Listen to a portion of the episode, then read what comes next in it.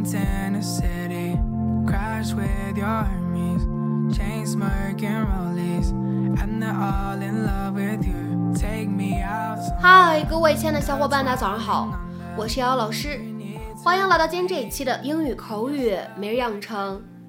在今天这样一期节目当中呢，我们来学习一段对话，依旧呢是来自于《摩登家庭》第三季第八集。首先的话呢，先来听一下。Yeah, I really want it. Then gamble on yourself. I'd gamble on you. Yeah, I really want it. Then gamble on yourself. I'd gamble on you. 是的，我想自己单干，那就用自己的命运赌一把，我赌你会赢。Yeah, I really want it. Then gamble on yourself.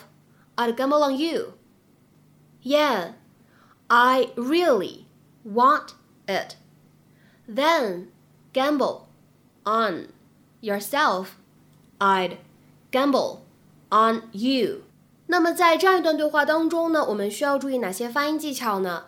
第一处 want it 放在一起呢，我们可以有一个非常自然的连读，我们呢可以读成 want it，want it，want it。再来看一下第二处发音技巧，当 gamble 和 on 放在一起的时候呢，我们可以有一个连读。那么此时呢，我们可以读成 gamble on，gamble on。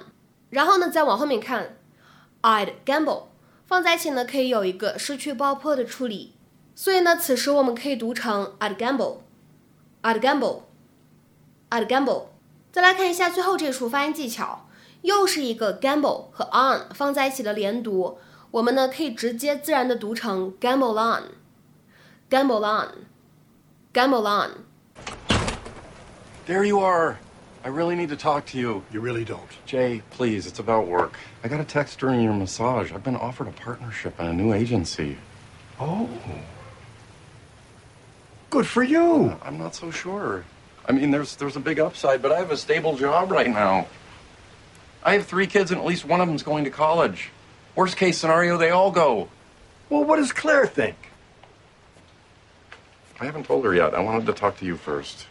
You've done this. Well, I think that there's only really one question.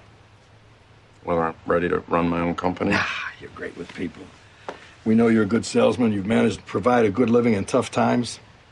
And what? Is this the right time? Never a perfect time. House can burn down tomorrow. Question is, do you want this? Yeah. Yeah, I really want it. Then gamble on yourself. I'd gamble on you. I'm gonna do it. There you go. Thanks, Jay. Hey, look, I know you were reluctant to get that massage, but I think we can both agree it had a happy ending. Please don't say that.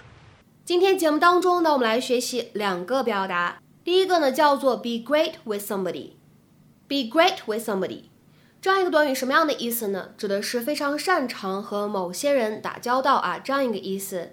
它呢其实相当于 be able to deal with certain people very well。那么下面呢来举一个例子，Isn't she great with the children？她不是很擅长和那些孩子们打交道吗？Isn't she great with the children？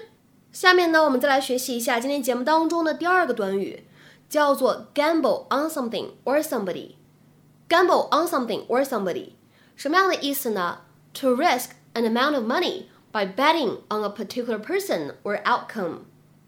赌一定数量的钱，压在某个人身上或者某个结果上。也就是说，内心觉得某个人能赢、能成功。或者内心觉得事情会是一个什么什么样的结果。那么下面呢，我们来看一些例子。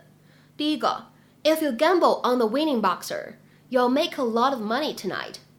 如果你压的拳击手赢了，那你今晚会赢很多钱。If you gamble on the winning boxer, you'll make a lot of money tonight。下面呢，我们再来看一下第二个例子。John gambled heavily on the horses。John 在那些马上压了很多钱。John gambled heavily on the horses。下面呢，我们来看一下第三个例子。Few firms will be willing to gamble on new products。很少有公司会把宝压在新产品上。Few firms will be willing to gamble on new products。 下面呢，我们再来看一下下一个例子。 He gambled on being able to buy a ticket at the last minute. 他赌自己能够在最后一刻买到一张票。He gambled on being able to buy a ticket at the last minute. 下面呢，我们再来看一下倒数第二个例子。Don't gamble on that horse. You'll be sorry. 别把钱压在那匹马上，你会后悔的。Don't gamble on that horse. You'll be sorry. 下面呢，我们再来看一下本期节目当中的最后这个例子。I wouldn't gamble on Ted being able to come. I don't think he can. 我不会赌 Ted 能来，我觉得他来不了。I wouldn't gamble on Ted being able to come. I don't think he can. 那么今天的话呢，在节目的末尾，请各位同学呢尝试翻译以下句子，并留言在文章的留言区。The improved atmosphere persuaded some foreign investors to gamble on the recovery. The improved atmosphere persuaded some foreign investors to gamble on the recovery. 那么这样一段话，你会如何去理解和翻译呢？期待各位同学的踊跃发言。我们今天的美剧口语呢，就先分享到这里。明天节目当中呢，我们再会。See you。 I know it's out of control.